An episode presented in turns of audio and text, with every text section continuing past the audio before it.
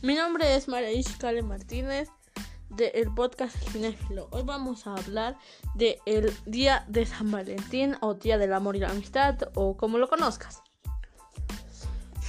Desde el punto de vista popular, la fiesta de San Valentín es interpretada como una oportunidad de celebrar el amor y el cariño, sin importar la religión que se profese. La fiesta en sí es conocida como un evento cultural significativo. Tiene varios puntos de vista, por ejemplo, desde lo religioso por la gracia del día de San Valentín, ya conocemos la historia de que Valentín casaba a las personas escondidas por creer en el matrimonio y eh, así fue conocido como uno de los primeros santos. Y desde el punto de vista laico, por relacionarse con lo que a las personas hoy en día más les importa, los sentimientos del amor y la amistad.